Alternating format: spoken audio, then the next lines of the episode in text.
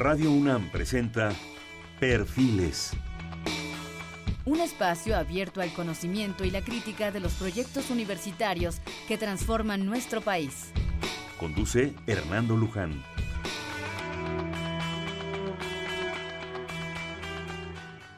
¿Qué tal? ¿Cómo están? Buenas noches. Estamos nuevamente en Perfiles. Bienvenidos, por favor, a, a este programa. Les agradecemos su, su audiencia.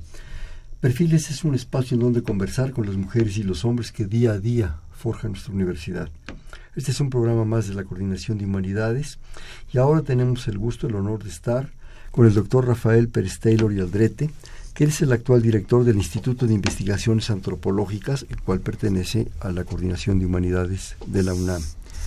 El doctor eh, Pérez Taylor va a platicar sobre nosotros, con nosotros y sobre nosotros, porque es antropología el asunto, ¿verdad, Rafael?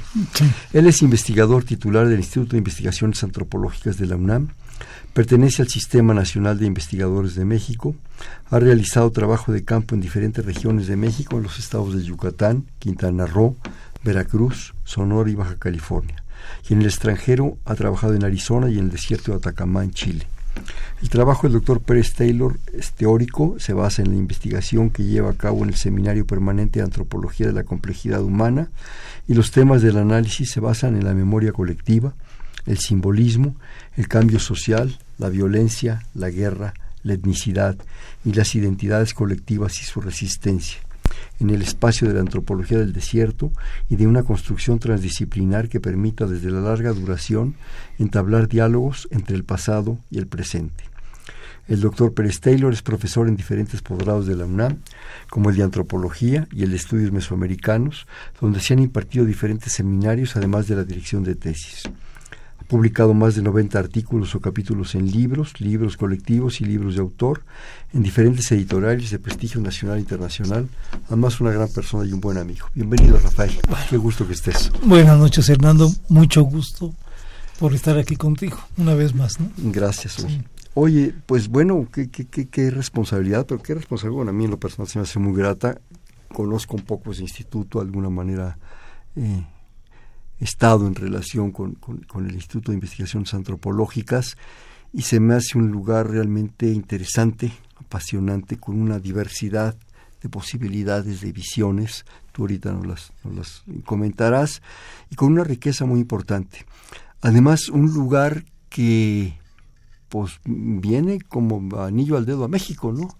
Todo lo que ustedes estudian está ahí o están ahí porque había que estudiarlo. Tú, defines lo mejor. Eh, ¿Por qué nos, platicas de por qué un instituto y un instituto de investigaciones antropológicas en este país? Yo creo que debe haber en cada lugar del mundo, pero específicamente en este país. Bueno, ¿cómo empezar? ¿Qué es la antropología? No? La, antropología es la ciencia del hombre y estudia lo humano, ¿no? O sea, las formas en que los humanos se han organizado a través del tiempo, desde la prehistoria hasta nuestros días, para generar cultura. El, digamos, y me, vas a decir que esto abarcaría todo y, y, efectivamente digamos la antropología es una ciencia total que el, la gran virtud que tiene nuestra universidad es que en el instituto las diferentes las diferentes ciencias que componen la antropología todas están unidas.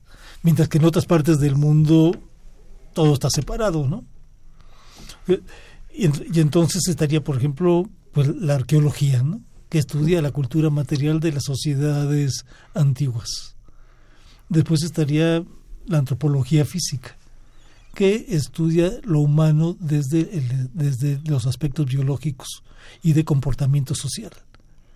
Siempre cruzados por la biología, por la medicina, la genética, este, la genética y digamos, y entonces quedan emparentadas la arqueología con la antropología física.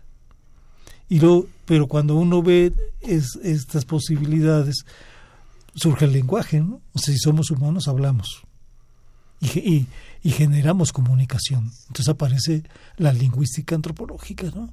Como la posibilidad de ver los sistemas de enunciados y de qué, cuáles son las lenguas, cómo ordenarlas, cómo comprenderlas y finalmente cómo traducirlas de una lengua a otra y ver la periodicidad histórica, ¿no? O sea, ¿cuál, es, cuál sería una economía política del lenguaje? O sea, el español que hablamos hoy no es el mismo que se hablaba en el siglo XIX, ¿no? Claro. Pero el, el náhuatl del siglo XVI o del XVII hasta el no es el mismo del de ahora. O sea, hay una serie de préstamos de palabras, influencias, de, de influencias y de procesos cognitivos que nos van actualizando. Y luego estaría la etnología, ¿no? Y la, y la antropología social o cultural, que de lo que nos habla pues, es de la, de, la, de la organización social de los grupos, tanto del pasado como del presente, ¿no? Y ir viendo estos grupos cómo a su vez generan tradiciones culturales. Entonces allá emergen los grupos étnicos, ¿no? Entonces en México hay más de 70 grupos étnicos, ¿no? Sí. Y que este es un país además multicultural, multilingüístico, donde digamos el, el idioma oficial es el español, pero hay una diversidad de lenguas que están permanentemente aquí, ¿no? Y se están hablando. Y eso ya sin contar, digamos, las migraciones que han llegado de otros grupos étnicos, de otras latitudes con del todas mundo, sus expresiones. con todas sus pruebas, los, coreanos, los chinos, los europeos, los sudamericanos, o sea, y entonces vamos viendo muchas variaciones, por ejemplo en el español hay un español de, de Chile o de Argentina, pues a lo mejor no es muy parecido al de México en muchos sentidos o un o un español chicano del sur de los Estados Unidos. Claro. Entonces va cambiando y, y todo esto es lo que le va a dar sentido a la antropología. ¿no? Ahora, para que esto tenga sentido al mismo tiempo, o sea, que este es, digamos, es, este, este es otra de las virtudes que tiene la antropología en la UNAM, es que nosotros estamos entre los dos subsistemas, ¿no? Entre la coordinación de, de, entre el subsistema de humanidades y el de la investigación científica, ¿no? Porque al mismo tiempo este tipo de trabajos necesita de laboratorios de investigación básica, ¿no? En donde el pasado se necesita de pruebas para poder demostrar. Entonces tenemos desde el laboratorio de carbono 14, que lo compartimos con el Instituto de Geología, hasta este otros laboratorios, ¿no? Y ahorita en, en, en, en este momento, por ejemplo, tenemos nuevos laboratorios, o sea, había ya una serie de laboratorios, ahora estamos creando nuevos laboratorios más acordes con los tiempos que estamos viviendo, ¿no? Ya actualizando con todas las tecnologías, ¿no? Por ejemplo, en este momento tenemos un, un laboratorio de prehistoria y evolución que desde el año este, este año empezó a hacer trabajo de campo ya en Guinea Ecuatorial, en África, ¿no? Para buscar también este, posibilidades sobre el origen del hombre en África, ¿no? Y así, o sea, y, vamos recorriendo todo el territorio nacional, algunas partes de, en Estados Unidos, en Centroamérica y, y en Sudamérica, ¿no? Realmente la, con esto que nos dice Rafael, la antropología, la antropología es absolutamente total.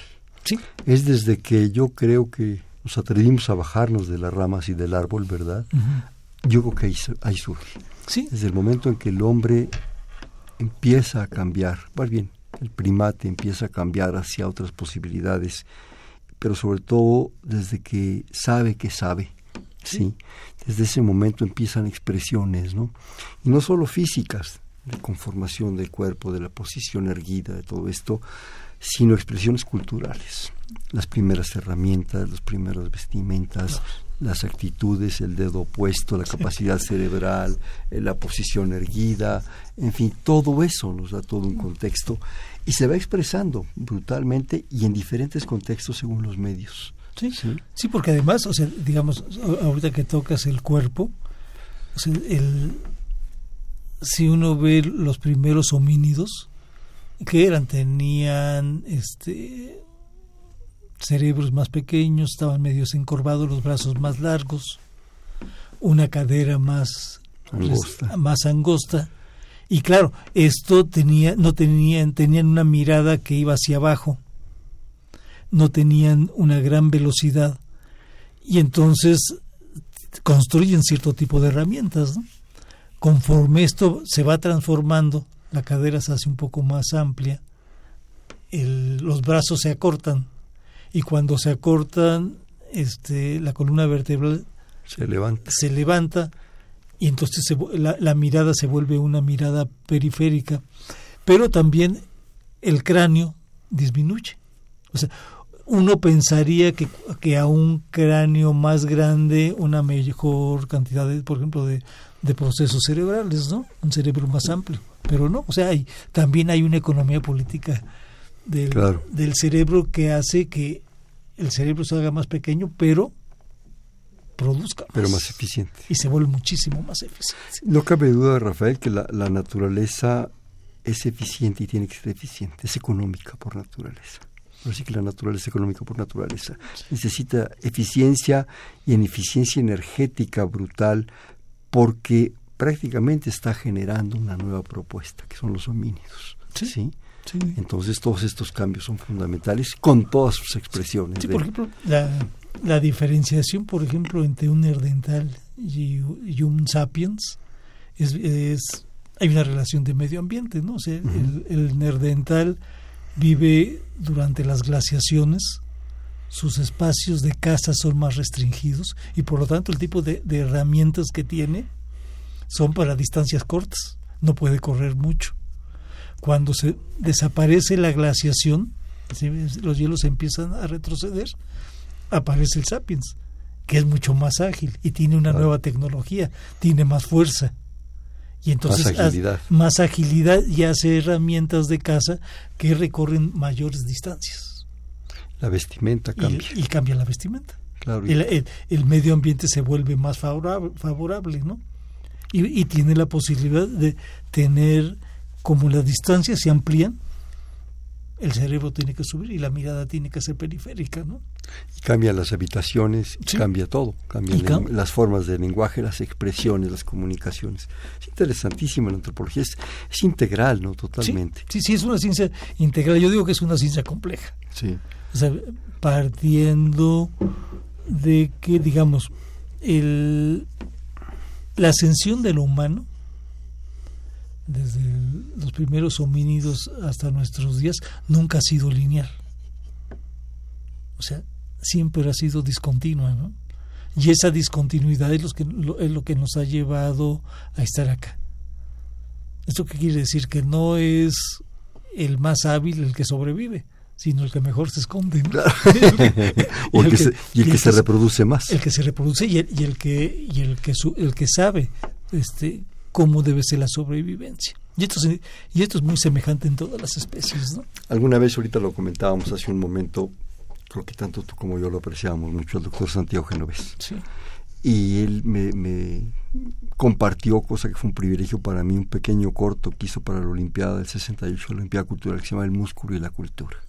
Y lo que planteaba ahí es que eh, la supervivencia de los grupos humanos pues sí, estaba muy, muy ligada a los fuertes, a los hombres fuertes, a las mujeres resistentes y todo eso. Pero que una gran posibilidad de esa supervivencia, de esa adaptación a los medios, la daban los ancianos, los minusválidos, los niños y las mujeres, pues no tan fuertes. Sí, sí porque, eh, porque generaban cultura. ¿sí? No solo era ir a matar al rinoceronte o al dinosaurio o a lo que fuera, era generar cultura. Y eso, no, había dinosaurios. Bueno, es un decir, lo que fuera, o sea, eh, mamuts, pues. Este, pero eso los hacía más eficientes a la larga. Sí, que, que yo creo que esa es una muy fuerte tradición de que la experiencia es el legado que tiene cada cultura en el presente. O sea, el cómo hay una retribución del pasado que alimenta el presente que esto, digamos, en las sociedades actuales ha desaparecido, porque ahora se trata de ignorar la experiencia que tienen las gentes mayores, ¿no? Claro. Entonces la línea del tiempo se, se vuelve en, en la inmediatez donde la experiencia ya no cuenta. Pero ese, digamos, es una encrucijada que nos puede llevar a la desaparición como especie, ¿no? Que es parte del estudio de la antropología. Sí. Y ahora yo quisiera, Rafael, que, que, que entráramos con tus, con tus conceptos y tus palabras a la antropología actual, la antropología en México, ¿sí? Al, al impacto de un instituto como este en México concretamente, bueno, y ahora hasta en Guinea Ecuatorial y en Chile y hasta en muchos lados, pero realmente con la riqueza que tiene este país, lenguas, eh, cuestiones arqueológicas, antropológicas, tejidos, cultura, en fin, es un medio de cultivo para el estudio, es una posibilidad infinita para trabajar, para estudiar todo esto. Y ahorita que comentabas esto último, yo me permitiría, con tu venia, agregar el mundo actual. El mundo actual está cambiando. El asunto de los ancianos, el asunto de las nuevas tecnologías, el asunto de la comunicación a una velocidad brutal. Todo esto mm. es, es, es tema de estudio para ustedes. Sí, sí, efectivamente. Cuando uno, o sea, si pensamos México, lo primero que hay que ver es, digamos, como si hay una amplia diversidad cultural que debería estar amparada por el Estado. O sea, ¿esto qué quiere decir? De que debe haber una relación de derechos y obligaciones del Estado para mantener al, digamos, y guardar, ¿cómo decir? Y proteger a la sociedad que vive. O sea, la primera pregunta que salta es, ¿esto está sucediendo o no está sucediendo? ¿no? ¿Y cuándo dejó de suceder? O sea, cuando el Estado deja de tener obligaciones. Y, que, este es un problema fundamental para la antropología. O sea, si un o sea, las obligaciones, digamos, los de, el derecho que tiene el Estado es el de proteger a una sociedad que vive dentro de su territorio. Y la obligación. Y la obligación es darle calidad de vida. O sea, trabajo, casa, salud, educación, todo eso. Desde un punto de vista público. O sea, estas deben ser políticas públicas. Y estas políticas y el respeto social y, y, el respeto social y los derechos humanos, brindar calidad de vida. Y esto sería, o sea, cuando el Estado invierte este proceso y dice, yo ya no quiero tener obligaciones, quiero tener puros derechos. O sea, y los derechos que son, ¿cuántos impuestos vamos a pagar? Y que la sociedad se haga bolas como pueda. O sea, digamos, este es un punto de choque, ¿no? Porque está, digamos, el Estado está empezando a funcionar como si fuera una empresa y el Estado no es una empresa. No. O sea, el Estado no tiene que por qué hablar de pérdidas y ganancias, porque no se convierten en dinero.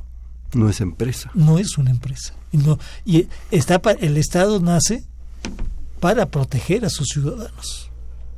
O sea, yo creo que si, si, si partimos de esta premisa, lo primero que nos estás diciendo es que entonces, si esto no sucede, un buen, una buena parte de la población que vive en, México, en México se vuelve vulnerable. Porque ahí se disgrega todo, ¿no? O sea, y de hecho lo estamos viendo en los últimos años, ¿no? O sea, hay un desgarre este social. ¿Por qué? Porque los ciudadanos trabajan, cumplen con sus obligaciones, pagan impuestos en la medida y no y no se les retribuye absolutamente nada. Entonces, esto genera una noción de conflicto, ¿no?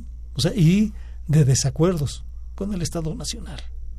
Entonces, y, y esto se convierte en parte de la antropología política, ¿no? O sea, cuando, por ejemplo, ahorita te puedo dar un caso en Sonora desde el año pasado. En el Valle del Yaqui se decide, el gobierno de Sonora, el, el gobierno anterior de Sonora decide abrir unas presas para desviar el río Yaqui porque van a dar servicios a otras a otros, intereses. A otros intereses. ¿Y qué es lo que sucede? Se viene un movimiento étnico, porque los yaquis, o sea, si les quitas el agua en el desierto, se mueren. Claro. ¿Qué hicieron a finales de este año que lanzaron un documento a decir, los yaquis de Sonora queremos, ¿qué, qué otro país nos puede aceptar como grupo étnico? No sé si han tenido una respuesta o no, pero esto es brutal. O sea, que un grupo étnico se diga que se, diga que ya no puede vivir en su país de hecho, ni siquiera es su país actual, es su país de hace muchos años. Sí, no, pues, eh, digamos, es, es, su, territorio, ancestral. Y ahora le es arrancado, ¿no? Y las formas de, en, que, en que viven también son despedazadas y ellos deciden ver si se pueden ir a otro como grupo étnico. Yo creo que una de las cosas que al menos yo percibo, tú me corriges por favor, es que en México no hemos sabido, no hemos podido, no hemos querido invertir en nuestro propio grupo humano, en nuestra propia riqueza. Es, es un poco ese símil del ladino, ¿no? Sí. El ladino es, es, es, un poco eso, que no eres un grupo étnico definido, que estás entre varias aguas, que lo único que importa es el pragmatismo del dinero, ¿sí? El, costo-beneficio no es lo que vale, ni, sino lo que cuesta, sí. Y estamos desperdiciando una riqueza impresionante. Sí, ahora, eh, esto que me, esto que me dices es muy importante, porque ayer estaba leyendo un boletín de los ingleses en el que venía un listado de los países más cultos y los países más ignorantes del mundo. Y entre los países más ignorantes del mundo está México, junto con Estados Unidos.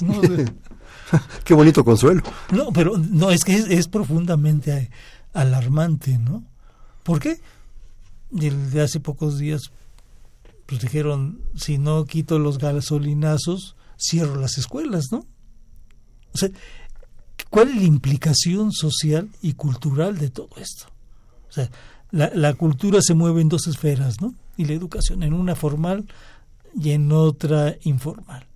La formal, que es una obligación del Estado, es educar a su pueblo. Darle las facilidades y los medios. Y los medios, y darle todas las facilidades. Y la cultura, la, la educación informal es la que te enseñan en tu casa. Y entonces eso va entrelazado para crear un, un buen ciudadano. O sea, ¿para qué son las escuelas?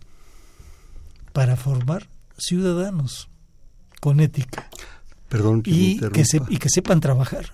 Platón decía, educar a un ciudadano no es hacer de él lo que es, sino lo que quisiéramos ser. Sí. Y, y, por la sí y por, y por la otra parte dices para qué sirve la educación formal desde esta otra perspectiva para generar una sociedad de gente dócil que no piense que sea profundamente ignorante y que haya dos o tres que este que sean los aprovechados. Los aprovechados. Eh, eh, fíjate, permíteme. Y esto me lleva a otra reflexión. O sea, en diciembre salió también, a finales de diciembre en Inglaterra, una encuesta sobre la educación británica. Entonces ellos decían, este, no sé el, contexto de cómo hicieron la estadística, ¿no? pero decían, la escuela marginal, la peor escuela en el Reino Unido, tiene un nivel académico más alto que la escuela privada más cara de México.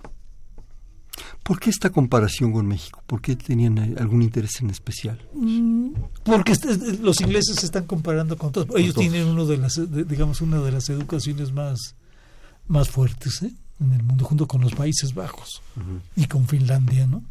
Entonces estaban comparando con diferentes, o sea, no tocaron la educación pública, sino, o sea, hay que considerar que en Inglaterra pues todas las escuelas son privadas, ¿no? Entonces la compararon con las escuelas privadas de México. Y entonces uno, dice, ¿y aquí cuánto pagan, no? Para que no les enseñen, a, los enseñan a ser dóciles porque eso es, lo que te asegura tener un empleo, pero, pero esa docilidad va cargada de ignorancia. Esto es motivo de estudio de la antropología, desde luego. Sí, claro. Esto nos da la, visión de la diversidad, de, la diversidad, sí. Y, de, y de qué tipo de país tenemos, ¿no? Ahora, yo creo que las, las universidades públicas cumplen un papel muy fuerte porque de ahí es de donde sale la ciencia y la ciencia se tendría que desbordar sobre toda la sociedad. O sea, vivimos en una época, esto tiene que ver un poco con lo que me decías hace, hace, un momento, ¿no? O sea, cuando la tecnología envuelve nuestro cotidiano, entonces, digamos, estamos en los momentos en los que, por ejemplo, un médico tradicional se empieza a volver en una profesión este, más o menos obsoleta. Sin el más o menos. Porque aparece la biomecánica o sea, y una serie de la tectrónica, un montón de ramas ¿no? Que generan la biogenética y todo esto. Y esto nos va a llevar a un momento que ya en algunos lugares se está hablando, por ejemplo, que lo, de lo que es el transhumanismo y que ya se está haciendo antropología en otras partes del mundo sobre estas relaciones de lo humano ya con muchas adaptaciones artificiales en el cuerpo. Entonces, ¿y qué tipo de cuerpos son los que vamos a tener? ¿no? ¿Y, qué tipo de organización social es la que vamos a empezar a tener y quiénes tienen acceso a eso? Yo creo que una de las grandes pérdidas que estamos teniendo, creo yo, dentro de muchas más, es la etnobotánica. ¿Sí? Ese conocimiento tradicional, ahorita que mencionabas el asunto de la medicina, ese conocimiento tradicional de la herbolaria, de las relaciones con los animales, de las relaciones con la tierra, de ese derecho no solo a tener una buena vida, sino también una buena muerte. Sí. Lo estamos perdiendo. Ya no somos. El otro día entrevistaban, vi una entrevista con José Mujica, el expresidente del Uruguay. Un tipo, a mí en lo personal se me hace sensacional, un tipo extraordinario. Y, ¿y, usted? y, es el paradigma de un político honesto. Claro. Que el servicio público no le sirvió para enriquecerse. Claro siguen su Volkswagen, ¿verdad? Y le preguntaban, eh, maestro Mujica, bueno, y usted es una gente grande, ¿no? No ha ido últimamente al médico y dice, no, no voy a ir porque nomás me van a estar encontrando cosas, ¿no? Y yo creo que hemos perdido esa posibilidad de, de tener esa medicina tradicional, esa medicina que muchas veces en nuestras casas las personas que llegaban, que teníamos el honor de que llegaran a nuestra casa a trabajar, sabían, ¿sí?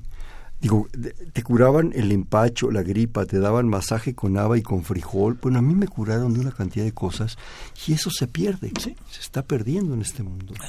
te, voy a platicar, algo que no te había dicho. Hace un año y medio eh, estuve en Ecuador. Iba a estar en un proyecto muy grande de antropología. Yo iba a dirigir una parte sobre el Amazonas. Este, finalmente no se hizo, pero una de las cosas que hice una primera temporada de campo muy rápida y una de las cosas que me di cuenta que tiene que ver esto, o sea, las farmacéuticas habían contratado unos poquitos este, antropólogos ecuatorianos, otros peruanos y otros de otras múltiples nacionalidades para que hicieran un inventario de toda la herbolaria. Imagínate. La hicieron, o sea, fueron con los grupos, este, con los Ashuar y con todos otros grupos del Amazonas, le sacaron todo este conocimiento, no tuvieron ninguna retribución y todo esto está en manos ahora de las farmacéuticas. Y en este momento el gobierno de Correa está arrasando, está reprimiendo brutalmente a los Ashuar.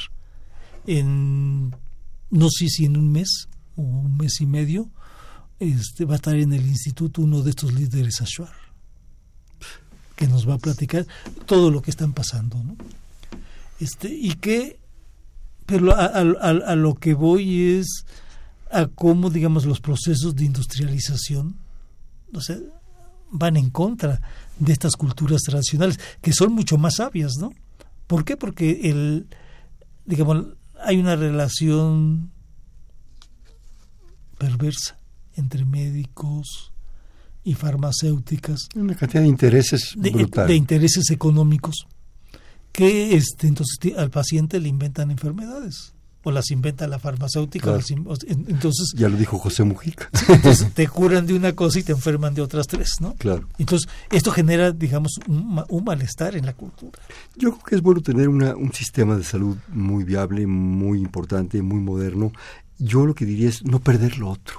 Ah. Veámoslo. No, Volteémonos lo- lo- al otro, lo- es lo- fundamental. lo otro es mucho más natural y, digamos, a lo, a lo mejor no tiene daños colate- colaterales. Colaterales.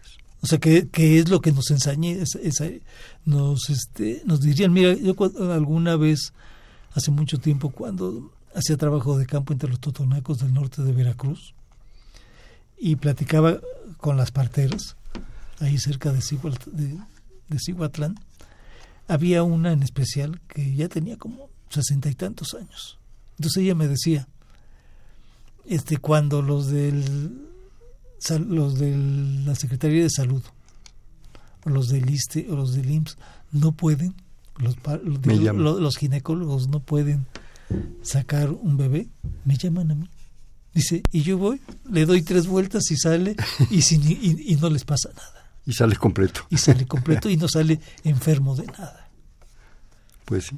O sea, y, y- y que era, y ella había empezado desde los 13 años más o menos. Imagínate la práctica que tenía. Y ella curaba a la gente en su casa. Bueno, no, no las curaba. Daban a luz los niños en su, en su casa. Y lo único que le pagaban era la comida. Pues sí. Ella no pedía absolutamente nada. Y claro, en nuestra sociedad esta era una gente que pues no se enriquecía, Claro. pero ella no lo necesitaba, entonces se convierte en pobre, ¿no? Pero un pobre necesario. Sí. Pero no, no, yo ni siquiera lo veo así. Es, es- digamos, es, es una gente que vive de acuerdo a sus convicciones. ¿Qué es ser pobre, Rafael? Sí. Pobre es el que, el que realmente necesita más cosas. Y, y estas gentes pues viven, dan un servicio a las comunidades, ayudan a la gente y no usufructan ninguna ganancia. Porque Es parte de es parte de, un, es, es- mismos. es parte de un intercambio de sobrevivencia ¿no? y, de, y de vivencias entre las familias. ¿no? Claro. ¿Me permites hacer un corte de, de Sí, estación, por favor? Estamos en Perfiles, un espacio en donde conversar con las mujeres y los hombres que día a día forjan nuestra universidad. Este es un programa de la Coordinación de Humanidades y del Instituto de Investigaciones Antropológicas, por lo que está con nosotros su actual director, el doctor Rafael Pérez Taylor y Aldrete. Estamos en el 55 36 89 89. Les repito, 55 36 89 89.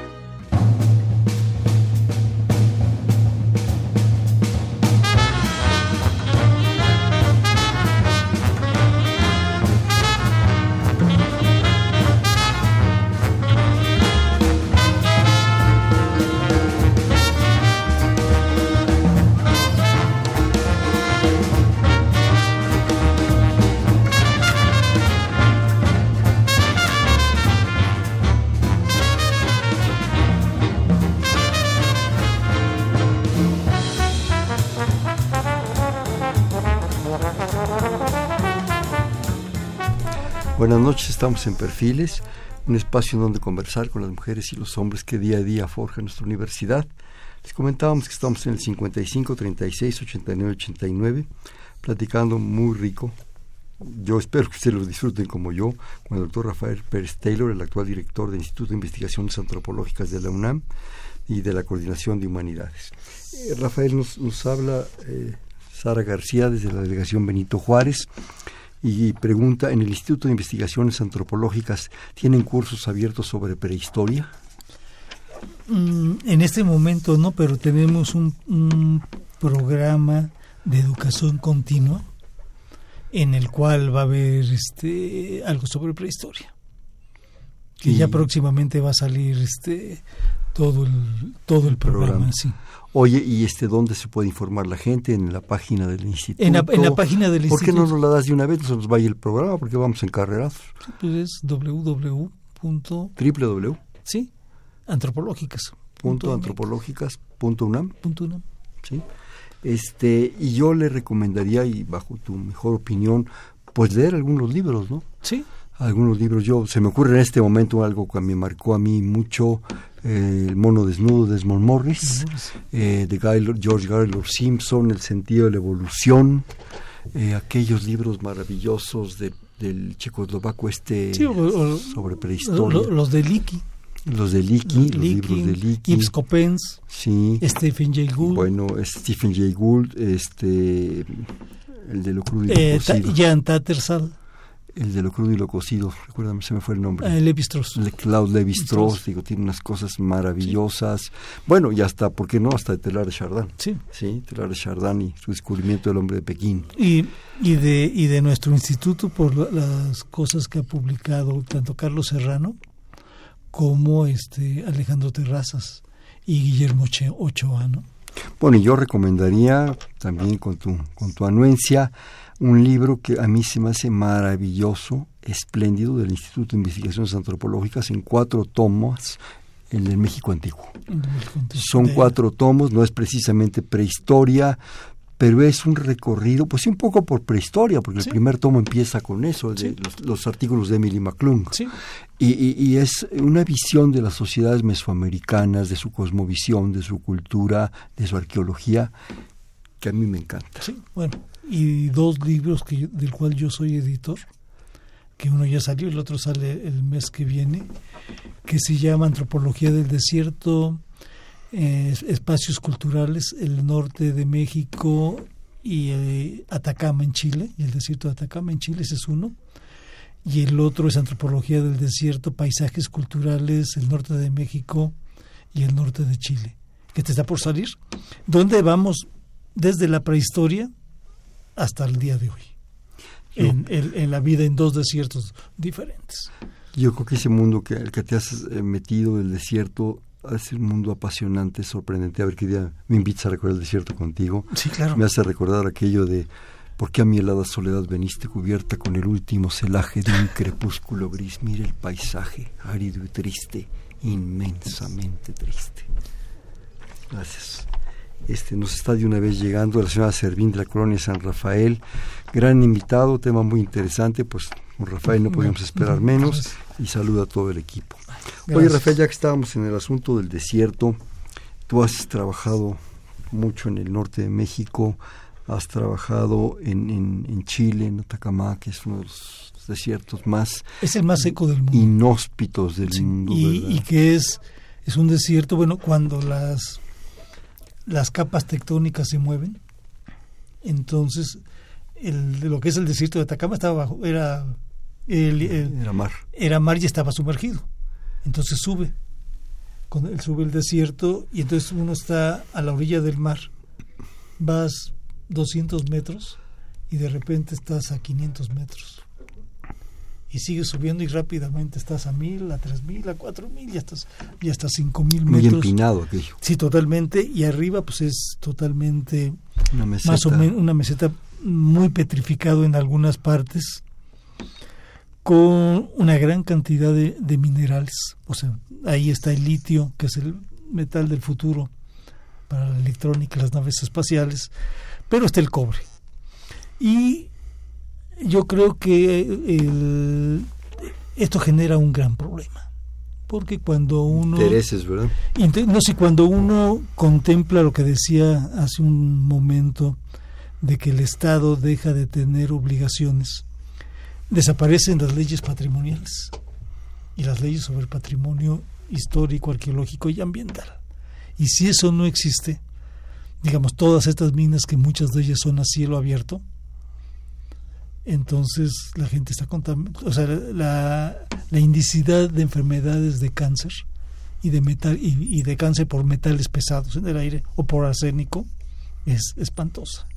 Pero yo me atrevería, Rafael, a ver otro cáncer, el de los seres humanos y toda su necesidad de riqueza. Sí, claro, porque esto genera muchísima riqueza que tampoco se queda en Chile, porque todo esto todo, son puras empresas ah, canadienses, australianas, no le dejan absolutamente nada a Chile, lo que le dejan es un sendero de muerte, ¿no? Y, y de generaciones ya totalmente truncadas. Yo hice mucho trabajo de campo en San Pedro de Atacama y en Calama, que son dos pueblos donde viven los mineros, y en las escuelas, en las primarias, todos los niños eran huérfanos. Las mamás, el papá estaba en la minera, se había convertido, le había, le había entrado a la drogadicción, la mujer sola terminaba en la prostitución, los hijos que terminan con las abuelas o con los abuelos, al rato van al mismo sendero y, y, mueren, tienen, tienen muertes violentas o enfermedades incurables. Y claro, esto que es digamos el, es, lo que asienta y, y que recrea un gobierno neoliberal es lo que actualmente está pasando en México, ¿no? Exactamente igual. A mí me, me tocó ver, te puedo decir un caso muy, muy, muy cercano aquí en Morelos, en donde está, en Xochicalco, a un lado hay una mina de oro, y los paramilitares, porque les voy a decir así, amenazaban a, los a las gentes de los pueblos de alrededor, diciéndoles que el, si comes arsénico no te pasa nada, que el arsénico no muere, no, no mata. O sea, pero estas, digamos, es, es parte del proyecto neoliberal, ¿no? Entonces ya, ya hay que generar una concientización y ahí es donde la antropología tiene un lugar junto con la salud pública para decir esto, esto no es cierto, ¿no? Y, ahí es donde está, donde debe estar el Estado. O sea, en, también leí hace poco, o sea, el oro que han sacado en este sexenio de México, de las mineras canadienses, ha sido más o menos cinco veces más de lo que se sacó en los 300 años de la colonia. Y, y nada de eso, no sé, un peso no queda en México. Todo se va. En todo caso, te, te, justifican diciendo que se dan empleos, ¿no? Pero pues la riqueza en, en, sí. Em, empleos miserables. O sea, o sea, no vienen porque este vaya a haber alguna garantía, ni ningún control de salud, nada. Claro. O sea, hay un trabajo esclavo, ¿no?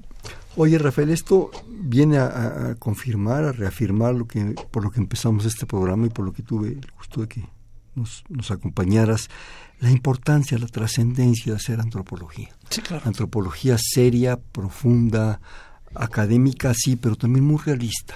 Y con un fuerte pegada. aparato teórico. Sí. Sí, claro, fundamentada por... en toda una serie de cuestiones. No, no tenemos por qué estar inventando el hilo negro. Sí, yo creo que la parte teórica hay grandes maravillas, gentes que nos han aportado en el mundo muchísimas cosas, mencionábamos algunos hace un momento, pero yo creo que eh, el medio en México para la antropología y la arqueología y la lingüística y todo eso es, es impresionante y necesitamos una, una riqueza más de una escuela me atrevería a decirlo, mexicana de antropología, pero sin olvidar también la trascendencia internacional y universal. ¿Qué, ¿Cómo ves? Tengo aquí en mis manos, déjenme comentarles, mis favor Rafael de enviármelo, un poco para empezarme a empapar en este programa, de su plan de desarrollo institucional 2016-2020, firmado desde luego por él, editado por la universidad y el instituto, y realmente me encantó.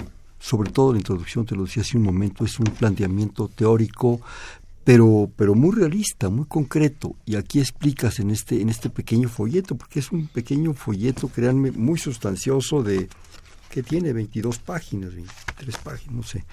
Eh, todo un plan de desarrollo institucional de la antropología y específicamente del instituto. Platícanos de él.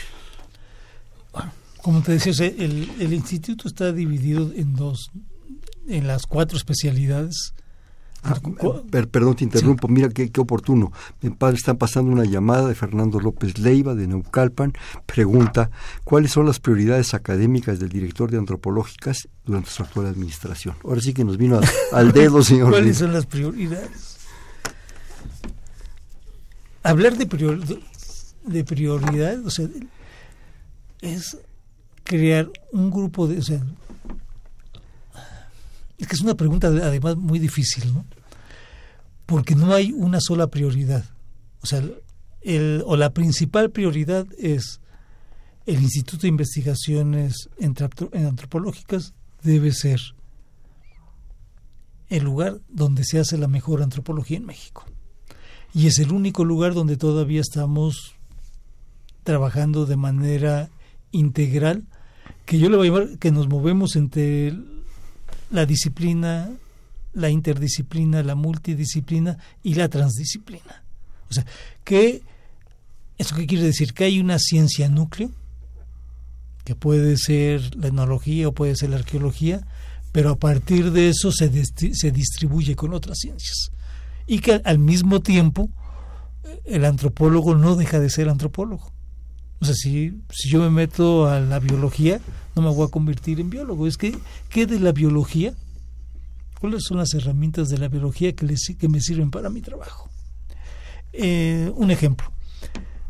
Yo soy etnólogo, entonces voy a una comunidad, veo que hay problemas, hay un conflicto en la sociedad, y unas familias a otras están acusándose mutuamente de brujería porque están naciendo niños con una columna vertebral una columna vertebral bífida o con algún retraso mental.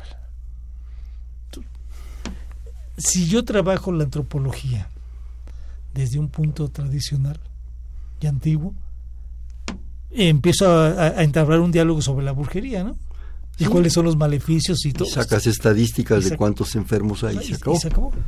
Pero mi obligación, o sea, yo lo que tengo que hacer es, ¿qué es lo que están comiendo?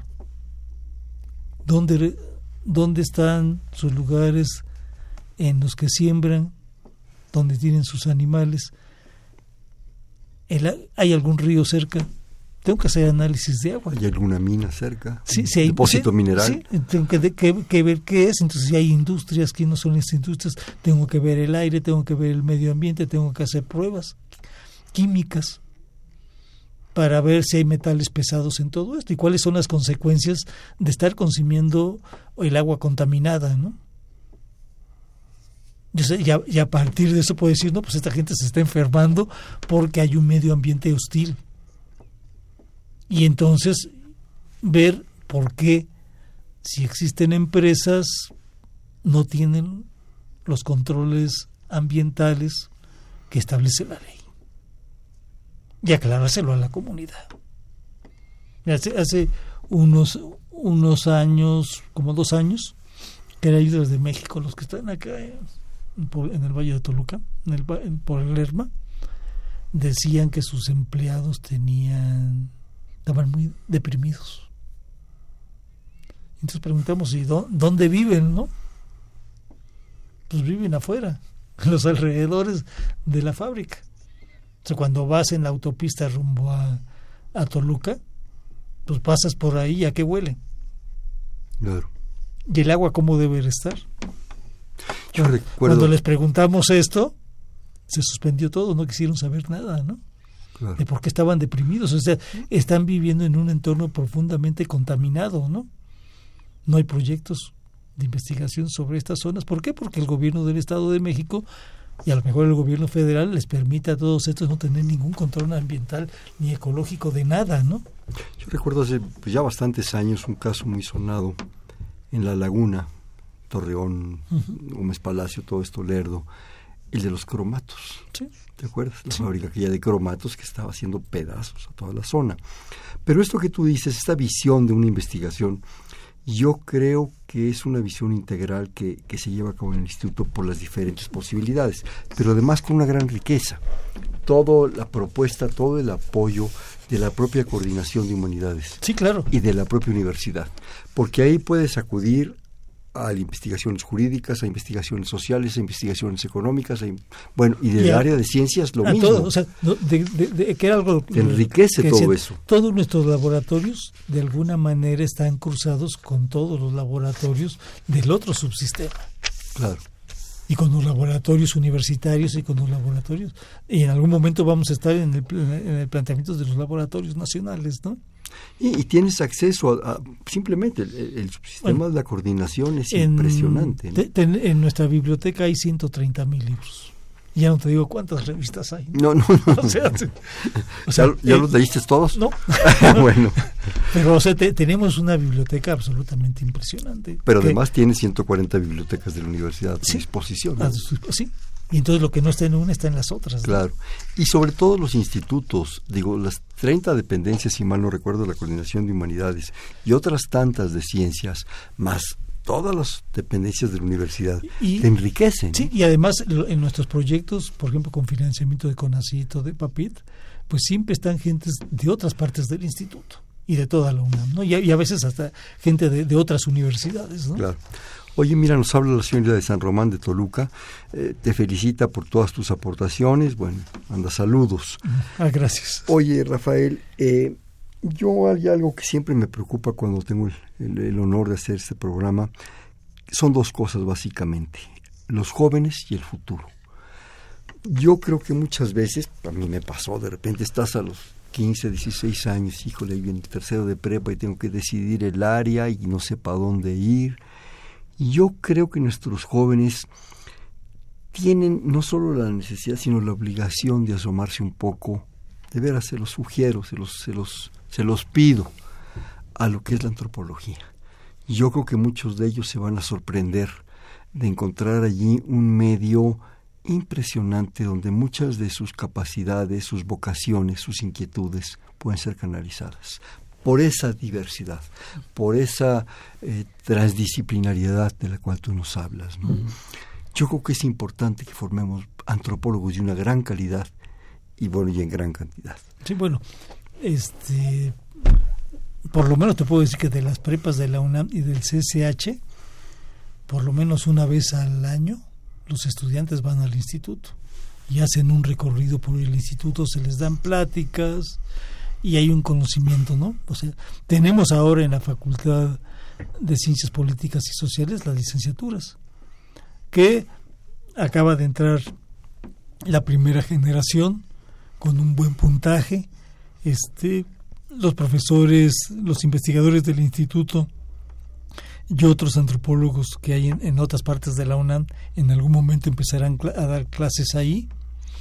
Tenemos la maestría y el, y el, y el posgrado en, ciencias antropológicas, que esto ya, y, bueno, y las estancias postdoctorales. O sea, ya tenemos, digamos, toda la educación formal de lo que debería ser un este antropólogo. Y por el otro lado estoy por inaugurar estoy ampliando la librería del instituto. Y únicamente no me voy a quedar con los libros que nosotros producimos sino que esta ampliación nos va a llevar a que todo lo que se publica sobre antropología en México esté en el instituto. Y lo que sea extranjero si alguien lo quiere nosotros lo conseguimos. Que te den la ficha. Nos me den la ficha y nosotros nosotros traemos el libro y este y a quien al público se estaría invitado a visitar. Ahora en el mes de mayo de este año todavía no tengo la fecha exacta este vamos a hacer la feria del libro antropológico. Y ahí están cordialmente invitados para ver conferencias presentaciones Se de puede encontrar la fecha en la página en la página de, en, la página del y en la página de la UNAM y en, la Gaceta ¿no? claro. Sí busca uno la página de la UNAM y busca uno antropológicas. y ahí aparece todo. Esto que nos dices habla de entonces una perspectiva muy saludable para los jóvenes para que tengan una posibilidad muy interesante de estar ahí. Pero y el futuro Rafael cómo ves el futuro de la antropología, del instituto, de todo esto que de alguna manera planteas en tu plan de desarrollo? Yo soy, yo soy profundamente optimista. O sea, el, el futuro ya está hoy. ¿no? O sea, ya fue antier, ¿verdad? Hoy, ya fue antier. O sea, el, el tiempo se mueve ya con una rapidez vertiginosa y una buena parte de la antropología está estudiando el presente para el pasado. Y voy a empezar a incidir para trabajar el presente para el futuro, inmediato, por un lado. Por otro lado, por ejemplo, te, puedo presumir. acabo de... Acabamos, uno, uno de los investigadores del instituto metió un proyecto a la British Academy. Este, lo ganamos. Y entonces vamos a, tres años vamos a tener un financiamiento de varios miles de libras esterlinas para hacer este arqueología marítima. Ah, qué bonito. Uno de los e, el, proyecto básico en el que vamos a trabajar es cuando la guerra del 47 con Estados Unidos, Estados Unidos había hecho un barco nuevo un barco nuevo que era de, de acero y de madera todavía, con cañones movibles y todo esto. Y nos lo, y nos lo mandaron. Claro. nos lo impusieron, digamos. Nos lo impusieron. Y México había comprado a Inglaterra dos barcos todos de acero que nunca que se pagó la mitad y los ingleses nunca lo entregaron porque estaban de acuerdo con los norteamericanos y nunca lo entregaron pero este barco se, se mete costeando. El de los gringos. El de los gringos se mete costeando y llega al delta del río Papaloapan. Y, este, y, quiénes lo están quiénes van van en cayucos casi, las fuerzas navales de México en barcazas y todo esto lo, lo arrinconan. El, el barco norteamericano entra en un bajo, trata de dar la vuelta, se voltea y se hunde. ¿No? Nunca disparó tampoco un Siempre el destino va a estar de parte de México, no nos preocupemos por el futuro. Se, se hunde y entonces ahora vamos a hacer todo un estudio con la Universidad de, de Southampton en Inglaterra para ver cómo está el barco y por qué se hundió. Claro. Claro, los, los, o sea, los, los, gringos no quieren hablar absolutamente de eso porque Oye, es, una, es, una, es, una, es, un una vergüenza deshonroso ¿no? para ellos. Oye, pero que también los ingleses te digan por qué no entregaron los barcos, ¿no? Sí. Es parte de la segunda parte de la investigación. Sí, entonces vamos a trabajar por qué se hundió este barco, hacer el rescate y crear un modelo, ese, en una simulación en 3D para ver cómo se hundió. Claro. Que estas otras son otra de las partes de los nuevos laboratorios que tenemos en el instituto. Oye, Rafael, desgraciadamente me quedan, cuando mucho, un par de minutos, una brevísima, brevísima conclusión, comentario, lo que tú nos quieras decir, por favor. Bueno, primero que gracias por haberme invitado. No, no, por favor. Este, Ojalá regreses pronto. No, sí, claro. Cuando me invites, con todo gusto. Vengo yo, viene alguien del instituto, algo, algún investigador del instituto pero sobre todo, o sea, yo creo que esta charla puede motivar al auditorio para que se acerquen a la antropología y para que vean que hay muchas formas de comprender la ciencia, que la antropología es una forma de vida. O sea, no hay, hora, no hay horarios. no hay horarios. Este, y que es algo muy gratificante que sí con muchos esfuerzos este y mucho estudio, o sea, hay que estudiar mucho, y mucha disciplina, y mucha lectura. Hay que leer mucho, hay que hacer mucho trabajo de campo, hay, hay, hay que tener un espíritu viajero. ¿no? Qué bueno. Para bueno. andar por todos lados. Oye, Rafael, vamos a jugar un bote pronto. Digo una palabra y me dice inmediatamente la que se te ocurra. ¿sabes? Sí. Antropología. Ciencia. Ser humano. Sociedad. Biología humana. Salud, enfermedad. Eh, nuestros ancestros. Tradición. El cromañón. Memorias. El neandertal. Es, el neandertal es el, el cromañón y el, y el sapiens. El sapiens. ¿Y el homo sapiens? El homo sapiens. ¿Qué es? Hoy. ¿Y qué es el Instituto de Antropología? Para mí, el mejor lugar donde se puede trabajar en este país. ¿Y quién es Rafael Pérez Taylor? Un investigador más. Bien, este fue Perfiles, un espacio en donde conversar con las mujeres y los hombres que día a día forjan nuestra universidad. En la coordinación, la doctora Silvia Torres, en la producción, Miguel Ángel Rentería, en los controles, Humberto Sánchez Castrejón, en la conducción, Hernando Luján. Este fue un programa de la Coordinación de Humanidades con el Instituto de Investigaciones Antropológicas. Estuvo con nosotros el doctor Rafael Pérez Taylor, el actual director de ese instituto. Rafael, muchísimas gracias. Gracias a ti, Perfil. Hernando. Perfil es un espacio en donde conversar con las mujeres y los hombres que día a día forjan nuestra universidad. Gracias, buenas noches. Perfiles, un programa de Radio UNAM.